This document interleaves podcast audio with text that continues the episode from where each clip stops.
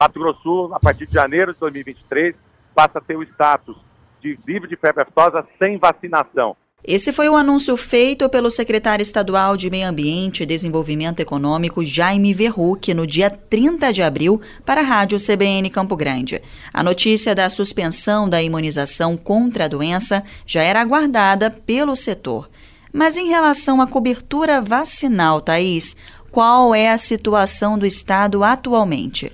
Bom, Ingrid, Mato Grosso do Sul tem 99,62% de cobertura vacinal, o que representa mais de 9 milhões de animais, entre bovinos e bubalinos imunizados. Mas afinal, você sabe o que é a febre aftosa?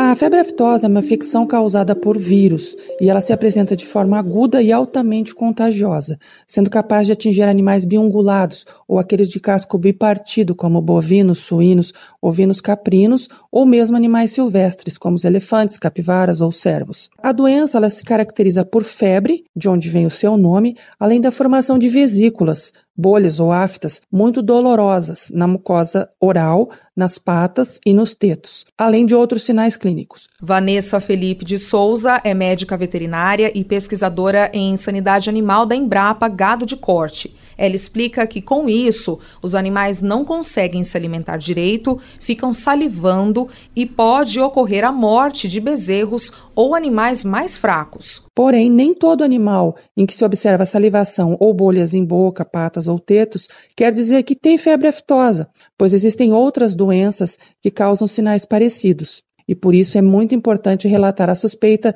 dessa condição ao órgão de defesa sanitária animal local. Thaís, mas para entender quais os impactos que a doença trouxe aos produtores, a gente precisa relembrar o passado.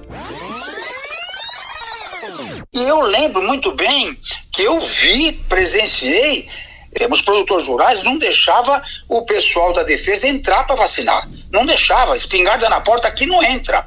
Tinha uma cultura que a vacina dava febre no gado, é, não podia ter que jogar o leite fora no dia seguinte. O que, que faziam? Compravam a vacina e jogavam fora a vacina. Cansamos de ver sacos de vacina, é, sacos de, de, de, de assim, saco de estopa, com vacina dentro jogada em beira de estrada.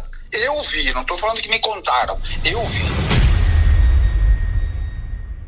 Osmar Bastos foi um dos profissionais que esteve na linha de frente no combate à doença em Mato Grosso do Sul nas últimas décadas. O médico veterinário e professor universitário aposentado relata que os produtores viveram um verdadeiro cenário de tragédia nos anos 70, período crítico da doença no Brasil. Aí aconteceu um surto lá no sul do estado. Meu Deus do céu que coisa horrível aquilo. Eu nunca tinha, mesmo como veterinário, não tinha presenciado a campanha em si, não é? A movimentação que teve de técnicos diárias que tinha que gastar, gasolina, aí tem que comprar lenha para queimar os animais. Os animais doentes eram sacrificados. De que maneira que era para sacrificar? Com tiro. E quem que ia dar tiro? Nós temos que chamar o pessoal do exército, temos que comprar munição. Olha que coisa horrível e atirava, tinha que dar um tiro certeiro, bem no meio da cabeça do animal, caía morto, aí levava uma vala. Antes de abrir a vala, tinha que chamar o pessoal do meio ambiente para ver se ali não tinha nenhum veio d'água que pudesse contaminar. Aí aquilo era todo forrado com cal, aí abria, viscerava os animais, aí jogava é, óleo diesel, jogava lenha, tacava fogo, aí vinha uma, uma coisa e cobria aquilo. Em Mato Grosso do Sul, somente entre os anos de 2005 e 2006, foram abatidos 77.628 animais, segundo dados do boletim Focus MS. A gente tem que destacar o trabalho das entidades de classe, né? Um sindicato rural, a Federação de Agricultura, a FamaSul, todos eles né, ficaram junto das campanhas, assumiram as campanhas, junto com, com, a coordenação da IAGRO, da Secretaria da Agricultura do Estado, do Ministério da Agricultura, né? Os técnicos juntos, o pessoal trabalhando sério. Aí, ó, ó que deu, ó o resultado, que beleza, né?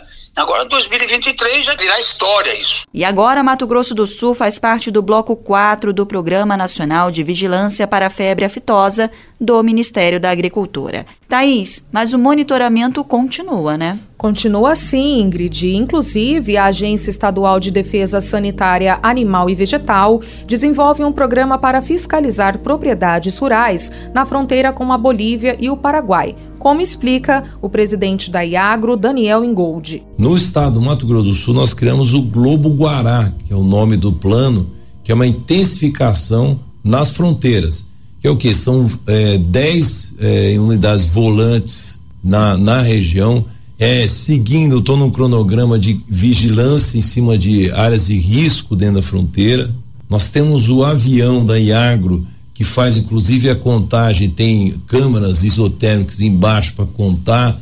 Então nós temos que usar tecnologia, que é o que a Iagro cresceu bastante. O trabalho que iniciou há 20 anos em parceria entre setor público-privado e produtores rurais resultou na cobertura vacinal de quase 100% do rebanho. Vale lembrar que agora, com status livre de febre aftosa, Mato Grosso do Sul conquista novas oportunidades de mercado, segundo Mariana Urte, diretora técnica do Sistema FamaSul. Agora, a certificação de área livre de febre aftosa sem vacinação colocará Mato Grosso do Sul em outro patamar no mercado internacional de proteína animal, oportunizando acesso a novos mercados como Canadá, Japão e Coreia do Sul maior valorização das carnes produzidas no estado e maior segurança alimentar para os consumidores.